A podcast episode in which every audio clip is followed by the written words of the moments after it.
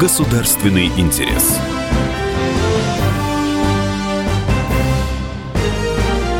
Программа произведена по заказу телерадиовещательной организации Союзного государства. Здравствуйте, дорогие друзья! Вы слушаете программу «Государственный интерес». В студии Николай Ефимович, председатель телерадиовещательной организации Союзного государства, и Григорий Рапота, государственный секретарь Союзного государства.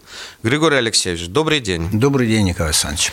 Вот и очередной раз мы с вами встречаемся в студии Союзной телерадиовещательной организации. За окном лето, разгар лета, я бы сказал, даже погода налаживается. И, естественно, напрашивается тема для нашего разговора э, что с отпуском, где его провести, как развитие союзного туризма на сегодняшний день. Но для начала хотелось бы спросить, а вы сами уже э, спланировали свой нынешний отпуск?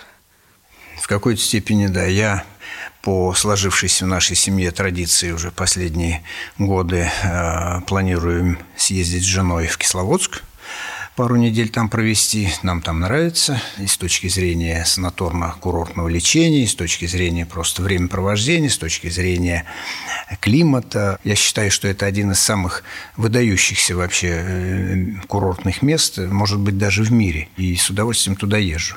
Наверное, недельку проведу на даче. Хочется иногда просто отдохнуть э, в тишине, так сказать, без туристической суеты. Я, вот сейчас я более склонен к такому. Почитать книги, погулять. Как вы думаете, наши граждане э, могут сказать, что вот наш внутренний туризм полностью может э, нас устроить? Ну, я думаю, этот вопрос надо задать нашим гражданам, прежде всего, да, и пусть они Но вы же ответят, тоже гражданин. ответят рублем, так сказать, э, покупкой э, туристических путевок или просто заказом гостиниц. Ну, как гражданин я э, могу сказать, что, конечно, наш туристический бизнес внутренний, внутренний да. туризм, причем я больше могу говорить о Российской Федерации, меньше о Республике Беларусь, поскольку я российский гражданин и немножко немножко более погружен в эту тему, э, конечно, мы далеки от совершенства. Э, во-первых, э, надо понимать вообще запрос современного туриста. Современный турист должен иметь необходимый минимум комфорта, где бы он ни был. Такой джентльменский набор. Джентльменский набор. Причем для любого вида как бы путешествий. Он должен всегда легко найти место, где остановиться. Обязательно должен быть душ с горячей и холодной водой – чтобы все это было доступно, все это было относительно доступно и по цене, и самое главное по качеству. Мы еще далеки от э, совершенства, хотя таких э, все больше и больше появляется мест, э, так сказать, точек, где могут остановиться, и развивается гостиничная сеть, и развивается, так сказать, вот кемпинги, и все это. Агроусадьбы. Да, да агроусадьбы и так далее, и так далее. Должен быть какой-то стандарт. Высокий достаточно стандарт, тогда мы можем рассчитывать даже на своего внутреннего туриста. У нас и внутренний турист, он вообще уже требовательный. Он не может он поездил, выехать посмотрел. из... Это, во-первых. Во-вторых, он не может из благоустроенной квартиры поехать в туристическую поездку и попасть в условия хуже, чем у него дома. Вот не может, понимаете, по какому-то набору сервиса. И это надо просто себе четко... А благосостояние, как у нас принято говорить, оно, ну, при всех наших сложностях, которых тоже принято в последнее время говорить, оно все равно растет. Да? У людей требования повышаются. И к качеству пищи, и к качеству сервиса, и ко всему, ко всему. И здесь все имеет значение. Значит, первое – это минимум значит, э, удобств, э, сервиса. Второе – это развитая инфраструктура – это и автомобильный транспорт, и хорошие дороги э, наличие аэропортов, наличие там вокзалов, наличие там автовокзалов, все это составляет э, компоненты того, что мы называем индустрией туризма. Ну, в этом должен, видимо, проявляться э, государственный интерес э, к этой отрасли. Э, вот не очень давно, значит, появилась инициатива Минтранса об отмене бесплатного багажа. Стал дискутироваться вопрос о ручной кладе. И получается, по инициативе чиновников Минтранса придется платить за все. Развернулась бурная дискуссия. Даже вот председатель Совета Федерации высказалась об этом, что вряд ли стоит так такие вещи делать, особенно в разгар туристского сезона. Почему все-таки вот чиновники не знают о том, как должен развиваться туризм? Ну, во-первых, я бы не стал вообще все в черно-белых тонах, э, так сказать, представлять. Да? Э, у нас ведь э, как-то считается вообще признаком хорошего тона легнуть чиновника, да, для начала. Ну да, да и, национальная сказать, вы, забава. На, национальная забава. Вы в этом смысле не являетесь исключением. Значит, для того, чтобы вообще что-то говорить вот по этой теме, я должен понимать мотивацию такого решения. Когда не знаешь мотивацию, ну что рассуждать на эту тему? Значит, э, единственное, я бы в порядке такого фонового, может быть, э, соображения высказал бы суждения какие-то на этот счет. Во-первых, Здравый есть, смысл. Да, во-первых, есть вопросы безопасности. Связано ли это с вопросом безопасности или нет? Это первое, да? Второе, есть вопросы цены билетов. И желательно сохранять ее на достаточно таком приемлемом уровне. Связано это решение или предложение с э, таким мотивом, да, сохранения какого-то разумного ценового, э, ценового параметра. Так? А, например, э, достаточно сказать, что вот эти лоукостеры, которые ввели, все же знают, что лоукостер, он предполагает низкую цену на билет, но при этом ты лишен некоторых принятых авиации там, услуг, там типа тебя кормят завтраком, обедом, там пускай или перекус какой-то, э, там все это, так сказать, отсутствует. То есть это более... Минимум комфорта. Да, минимум комфорта, но вот я, например, э, с интересом э, услышала из уст руководителя Аэрофлота а, о том, что с введением лоукостера 30% людей, которые им воспользовались, впервые попали на самолет. Стоит ради этого такие э, вещи делать? Конечно, стоит смогли воспользоваться этим видом транспорта. Ну, потому что билеты дорогие. Да, потому что билеты дорогие, да. если учитывать доходность населения. Поэтому в общей линейке предоставляемых услуг лоукостеры должны быть, они уже доказали свое преимущество для определенной категории населения. Поэтому должны быть и традиционные виды, и более комфортабельные, может быть, даже люксовые какие-то варианты, и должны быть лоукостеры, как вообще, чтобы охватить как можно большее количество э, желающих воспользоваться этим видом. Особенно услуг. учитывая э, масштабы и размеры России, когда с одного конца в другой, действительно многим не по карману. А хотелось бы конечно. там полететь и на Камчатку, конечно. и на Сахалин, и Дальний ну, Восток, конечно. и Байкал. Я знаю, многие просто вот мечтают полететь вообще, на Байкал. Да, если говорить о России, вообще это а, по своим масштабам это авиационная страна. А это должна быть очень сильно развитая авиационная инфраструктура, если мы хотим, в частности, развивать туризм то, с чего мы начали. Да?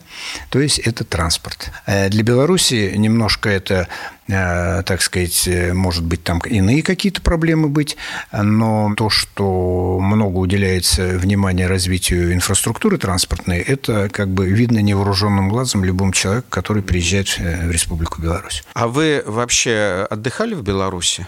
Ну, специально я там отпуск не проводил, но дело в том, что я имел возможность объехать, в общем, всю республику. Да, по работе постоянно. Иногда и всегда, всюду. и всегда, когда мы ездим в командировки, мы стараемся выделить выделить какое-то время для осмотра достопримечательностей, просто отдохнуть хотя бы день, хотя бы два. Поэтому можно сказать, что я отдыхал в Беларуси, постоянно отдыхаю. И работаю тоже, так чтобы уж не было, не было так сказать, приватного, Нет, приватного хороший отдых способствует да. хорошей работе. Да, я видел и знаменитые замки белорусские, так, и Мирские, и Несвежские, и все города э, Беларуси, основные, и даже некоторые, как говорится, не, не основные районные, э, вернее, областные центры. Э, конечно, э, усадьба Румянцева-Паскевичей в Гомеле. в Гомеле. Это совершенно потрясающий памятник и архитектуры, и истории. А потом, ну, Беловежская пуща, Красный Бор, прекрасное место для рыбалки, охоты, для отдыха. Это Витебская, если мне не изменяет память области. В общем, в Беларуси, конечно, есть где отдохнуть, есть э, что посмотреть, что там говорить. И самое главное, она удобна с точки зрения логистики. Тем более, что дороги, вот все россияне, которые приезжают в Беларусь, первое, что они отмечают, это замечательные дороги. В Беларуси, кстати, очень популярны стали агроусадьбы. Но об этом мы поговорим э, в следующей части э, нашего интервью. Пожалуйста, мы вернемся через две минуты друзья, не переключайтесь. Государственный интерес. Радио «Комсомольская правда». Более сотни городов вещания и многомиллионная аудитория. Хабаровск 88 и 3 FM. Тюмень 99 и 6 FM. Кемерово 89 и 8 FM. Москва 97 и 2 FM. Слушаем всей страной.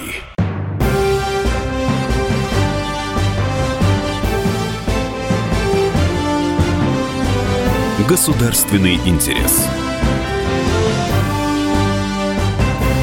Мы продолжаем программу «Государственный интерес». В студии Николай Ефимович и Григорий Рапота, государственный секретарь Союзного государства. Сейчас большой интерес э, со стороны туристов именно к агротуризму, к экологическому туризму, к этнографическому туризму. Григорий Алексеевич, вы сами-то бывали в агроусадьбах? Ну, на коротке только, да. Я не отдыхал, поэтому не могу сказать, что я уж так прочувствовал до глубины э, саму прелесть отдыха в агроусадьбе, но посещал, смотрел, видел, и ты как бы погружаешься погрузишься вот в э, такую деревенскую спокойную жизнь.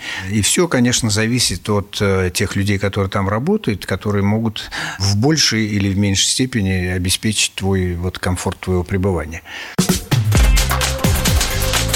Наша справка. Сколько в России агроусадеб? По данным Ассоциации агротуризма, около полутора тысяч. По другим экспертным оценкам, цифра в два, а то и в три раза больше. Спрос на такой отдых год от года растет, и потенциал у сельского туризма в России огромный. Здесь можно создать 60 тысяч новых рабочих мест. Лучше всего получается развивать агротуризм Алтайского края, также в Московской, Владимирской, Ивановской, Новгородской, Архангельской областях. В лидерах также Ленинградская, Псковская, Калининградская области, Карелия, Чувашия и многие другие. Сельский туризм может стать новой точкой роста для фермерства за счет диверсификации производства и повышения уровня доходов.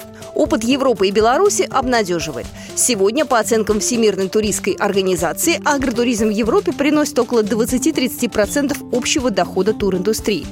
А в целом в мире сельский туризм входит в пятерку основных стратегических направлений отрасли до 2020 года. Постепенно приживается у нас и британская модель агротуризма. Это верховые прогулки, охота и рыбалка. Популярен и другой французский тренд – дегустация вин, гастротуризм. Набирает обороты и немецкий подход, когда городские жители приезжают потрудиться на земле. Очень востребованы экскурсии на мясные и молочные фермы, сыроварни и в места, где культивируются традиционные ремесла и старинные промыслы. Мне кажется, что в Беларуси почему так активно стали развиваться агроусадьбы, потому что, собственно, чувствовалась и государственная поддержка. Э, выдавались кредиты, внимание государства к этой теме было. В России только вот в последнее время, э, ну, больше стали, особенно с учетом того, что внутренний туризм стал активнее развиваться, особенно если созданы какие-то для этого условия. Знаете, когда созданы условия, то отдыхать везде хорошо. Приведу пример, э, скажем, скандинавских стран. Да? У них одним из популярных видов, очень популярный вид отдыха – это ранняя весна в Заполярье. Созданы все условия для того, чтобы вот э, когда там 24 часа светит солнце уже, это где-то начало, конец марта, начало апреля, в зависимости от широты, да, и температура комфортная, там где-то минус 5 градусов, скажем, там минус 10 от силы, и условия для всех видов зимнего спорта и отдыха. Понимаете, когда созданы хорошие условия в Российской Федерации э, климатических зон подобного рода, как вы догадываетесь, очень много. Да, конечно. Очень много, да? Но туда добраться бывает тяжело. И это сейчас еще пока приравнивается к экстремальным видам отдыха, в то время как в Скандинавии это семейный вид отдыха. Это вот принципиальная разница. Значит, ну, видимо, руки не дошли. Наверное, дойдут. Нам еще много надо сделать, чтобы туризм, внутренний туризм стал востребован в той мере, в котором он этого заслуживает. Потому что, ну, взять и Республику Беларусь, там э, в большей степени, так сказать, все это э, охвачено этим видом деятельности. В Российской Федерации ведь очень много мест. Интересно. Вы сами сказали, все хотят, многие хотят слетать на Камчатку. Да, Значит, на вопрос Байкал. на Байкал. Вопрос заключается два вопроса: как туда добраться и где да. там жить. Вот и все. И в каких условиях и какой сервис тебе представляют. Ну, как бы вам сказать, это не тот вид экономической э, деятельности, который дает отдачу немедленную и сейчас, и сразу не в больших нефть, количествах. И, и, и рентабельность никогда не будет такой, как рентабельность при добыче там, нефти или газа. Да? Это совершенно другая сфера деятельности. Это требует большого труда, надо рассчитывать на более низкую доходность, но все равно доходность должна быть обязательно, ну, иначе он не будет развиваться, да? да не будет развиваться. И именно в силу такой э, более сложной экономической модели, она, конечно, требует э, поддержки и государства, и финансовых органов, и так далее, и так далее. По-моему, Понимание этого уже давно существует. Прогресс в этой отрасли, он налицо. У меня друзья вернулись только что из Алтая. Угу. Изумились какой уровень там санаториев, какой уровень там туристского обслуживания. Про саму природу, ну, что говорить, это ничуть не хуже, чем в Швейцарии. Радует, что уже такие места появились. В общем, все, конечно, упирается в транспорт. Понимаете, но мы же все прекрасно представляем, что, скажем, лететь там из э, Москвы до Рима там около трех часов, да, там плюс-минус, я уж не помню, вот, и на Алтай там шесть часов как минимум, значит, вы должны э, пролететь, а если из Беларуси, значит, еще больше. То уже на местах действительно очень неплохая инфраструктура создается. Все упирается в транспорт, доходность населения, возможность купить билеты. В конце концов, э, в хорошем самолете с хорошим обслуживанием, а у нас действительно сейчас самолеты, в общем, и самолеты хорошие, хороший, обслуживание хорошее. Ну, что там говорить? Шесть часов потратить не так уж это и много. Но цена. Поэтому, если сделать его более доступным, конечно же, можно будет это все делать. В общем, это, конечно, отрадное явление, что у нас все больше и больше популярными становятся вот такие места. Григорий Алексеевич, на ваш взгляд, вклад союзного государства э, в развитие туризма, в развитие вот этой отрасли, которая ведь это не только отдых, но это и э, воспитание патриотизма, э, отношение к своей родине, к родным местам, что очень важно, скажем, для подрастающего поколения. Что может союзное государство, его структуры сделать в этом направлении? Во-первых, когда мы говорим о туризме, я как-то вообще э, слово... Не патриот... отделяем. Я слово патриотизм не использую, и вообще я к нему отношусь так вообще угу. осторожно. Да, мы его затаскали и вообще превратили в предмет такой политической разменной монеты, что очень плохо. Вот. Любовь к родине, любовь к отеческим гробам – это нечто более глубинное, и оно рождается не из громких слов, а из каких-то иных мотивов. Э, это семья, это родные, это природа, это история, это литература, это наука, в конце концов. Это насколько это все открыто, доступно и вовлекает человека, э, там и рождается то, что мы называем любовь к родине. Поэтому э, никак уж я не ставлю целью э, туристический бизнес развивать э, как элемент э, какого-то такого патриотизма. Он, он сам свою дорогу найдет. Естественным путем Он сам найдет происходит. свою дорогу, да. Я все-таки вот хотел бы говорить о том, что это некая экономическая составляющая, экономическая, культурная, составляющая э, вообще э, развития общества. Причем очень серьезная составляющая развития общества.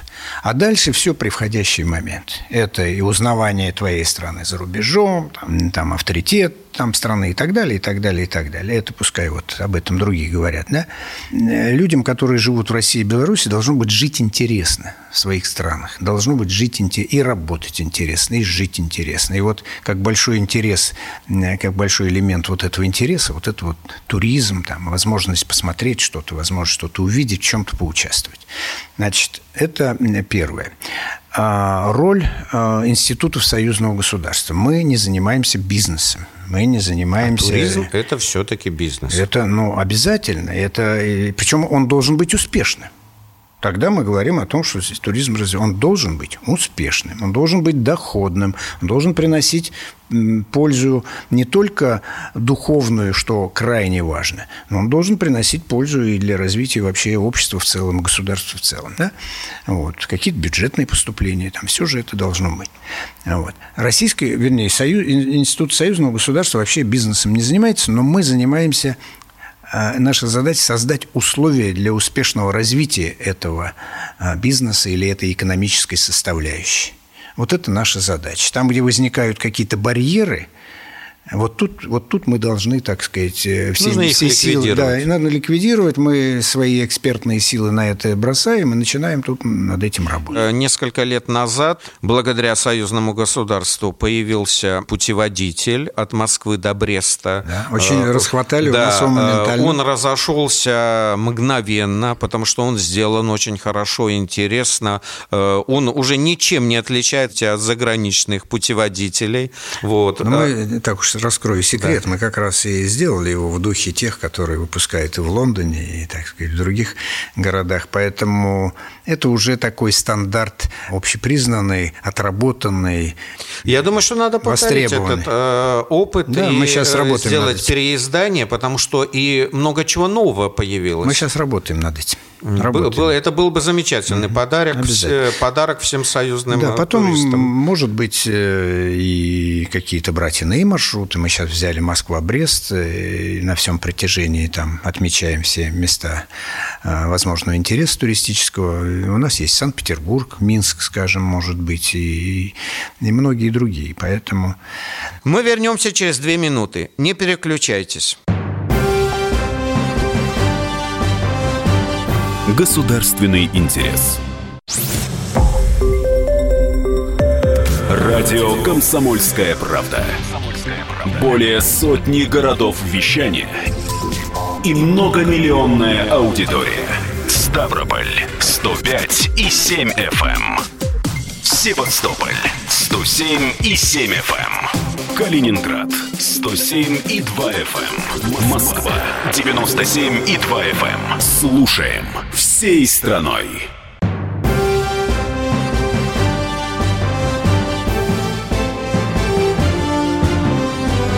Государственный интерес.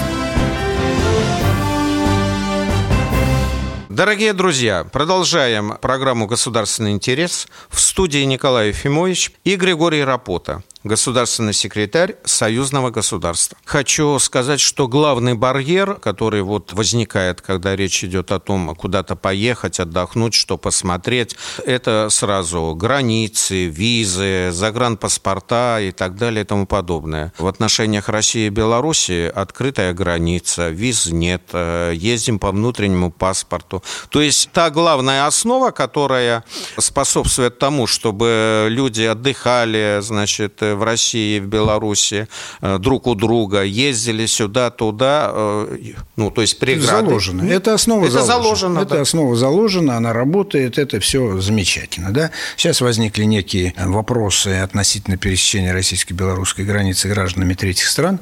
Мы да. эту проблему видим – мы ее, к ней относимся очень серьезно. Мы, это я имею в виду все и федеральные органы власти, Российской угу. Федерации, Республики Беларусь, и, конечно же, постоянный комитет, все понимаем, что тут надо что-то сделать. И решение видится в том, чтобы нам подготовить, потом подписать соглашение о взаимном признании виз российских и белорусских. Таким образом, мы облегчаем значительно процесс пересечения, то есть делаем его практически свободным, процесс пересечения границы Российской Федерации гражданами третьих стран при наличии, так сказать, либо российской, либо белорусской визы. Это очень важное обстоятельство. Мы сейчас над этим работаем. Надеюсь, во всяком случае, есть такое поручение. До конца года эту задачу решить. Угу. Вот осталось у нас не так много времени. Да. Поэтому вы совершенно правы. Это э, важный аспект. И вот это уже задача союзного государства. Создать условия. Скажем, если мы говорим о том, что мы мы, я имею в виду Российская Федерация, Республика Беларусь, создаем единое транспортное пространство, это как раз говорит о том, что мы создаем эти условия. То есть это какие-то единые стандарты в, транспорте, развитие э, инфраструктуры транспортной и прочее, прочее, прочее. Это тоже вот задача союзного государства, которая напрямую связана с развитием такой экономической составляющей, как туризм. Кстати, судя по тому, что как только длинные праздники или длинные выходные из той же Москвы по Минскому шоссе просто в сторону Беларуси вереницы машин.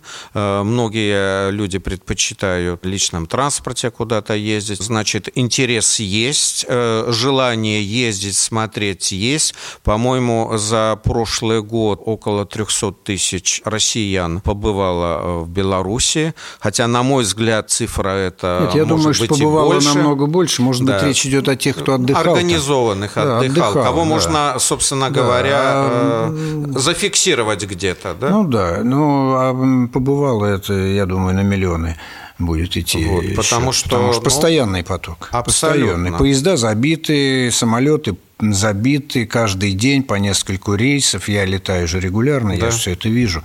Поэтому тут э, я даже цифру бы Так затруднился и назвать. агроусадьбы, большинство тех, кто заказывает агроусадьбы, это россияне.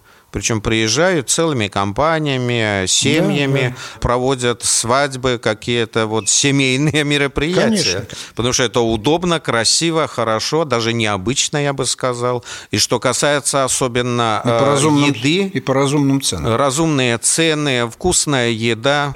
Появились же даже гастрономические туры, да. И э, я помню Беларусь, я все-таки родом оттуда, и помню, конечно, что действительно там уровень ресторанов, там лет 20 назад. Конечно, кафе разнообразных, это все-таки, если сравнить с нынешним э, временем, конечно, это небо и земля.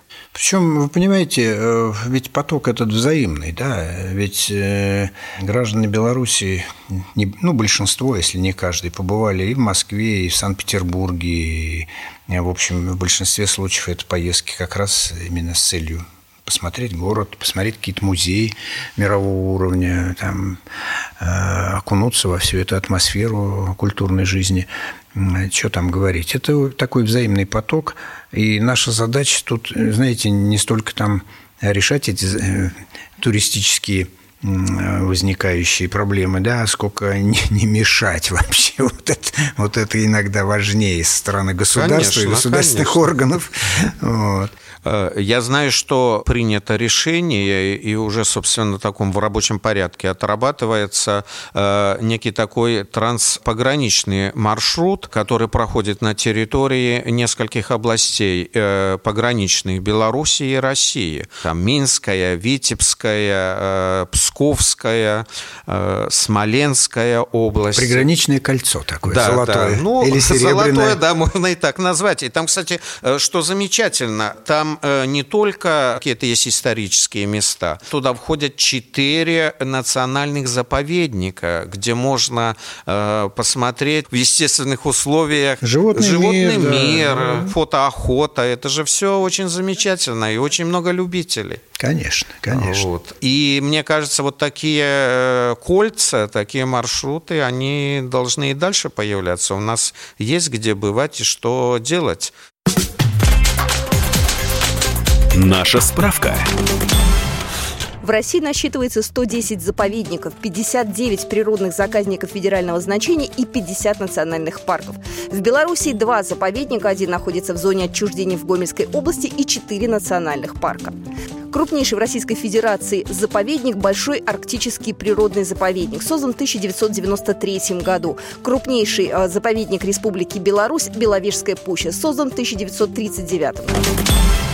Союзный туризм, он э, в общих рамках всего нашего туристского э, пространства, но мы, безусловно, говорим э, о союзных реалиях, потому что нам важно это, это нужно, это интересно, и это как раз говорит о том, что союзное государство, оно не на бумаге существует, а есть реальные его и достижения, хотя и проблемы, безусловно, тоже, без этого невозможно. Ну, я должен подчеркнуть, что вот у нас, скажем, есть такая программа пресс-туров. В год мы проводим по, по, там, по 3-4 э, пресс-тура. Это собирается большая бригада журналистов российских и белорусских и едет в какой-то город, там, в какую-то местность э, Республики Беларусь, в Российской Федерации по очереди. Обычно это три дня Это э, деловая большая программа, ознакомление с экономикой, с, э, там, с регионом. С регионом в целом, во всей его, так сказать, ипостаси, встречи с, руководя... с руководством региона.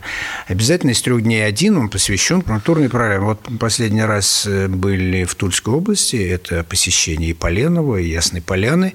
Перед этим был Плес. Место просто уже культовое. Да, Ивановской области так. А сейчас вот готовится поездка на Сахалин, на север Российской Федерации, в Республике Беларусь.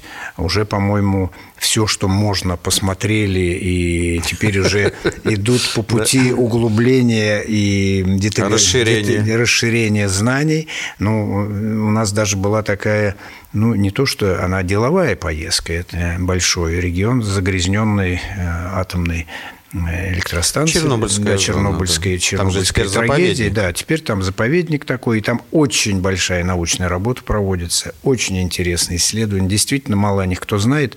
Я бы хотел, чтобы о них как можно больше знали, потому что там есть любопытнейшие выводы, которые являются результатом многолетних э, наблюдений, да, вот. Но помимо этого все равно мы нашли время посетить и музеи местные, и достопримечательности при в зоне, которая прилегает к этой Чернобыльской. Эта тема нас всегда волнует. Наша справка. А знаете ли вы, что на просторах союзного государства есть множество необычных музеев – Начнем с Беларуси. Музей валунов – памятник природы республиканского значения. Находится под открытым небом, работает бесплатно и круглосуточно. В коллекции экспонаты, которые тысячи, а то и миллионы лет назад во времена динозавров принесло ледником. Музей насекомых и пчеловодства появился на границе Гродненской и Брестской областей в агроусадьбе «Старая Весь». Здесь можно узнать об истории пчеловодства, начиная с Древнего Египта до наших дней. Увидеть настоящую пасеку и образцы меда из разных стран. За национальным колоритом рекомендуем отправиться в Могилевскую область, в Дрибинский историко-этнографический музей. Визитная карточка Дрибина – шаповальство, традиционный способ производства валенок. Здесь же можно увидеть э, хату крестьянина Шаповала, узнать об их жизни и э, о языке мастеров, которые, кстати, не знали даже их жены. В музее проводится день валенка, а можно и свадьбу сыграть. Молодоженов посвящают шиповалы и выдают орден Дрибинского валенка. А в деревне Дудутки есть музейный комплекс старинных народных ремесел и технологий, деревообработки, гончарства, валяния, лозоплетения и ткачества. Помимо этого, там есть музей ретро-автомобилей. А любители экстрима могут заглянуть на аэродром и полетать над просторами Беларуси. А что интересного есть у нас, в России?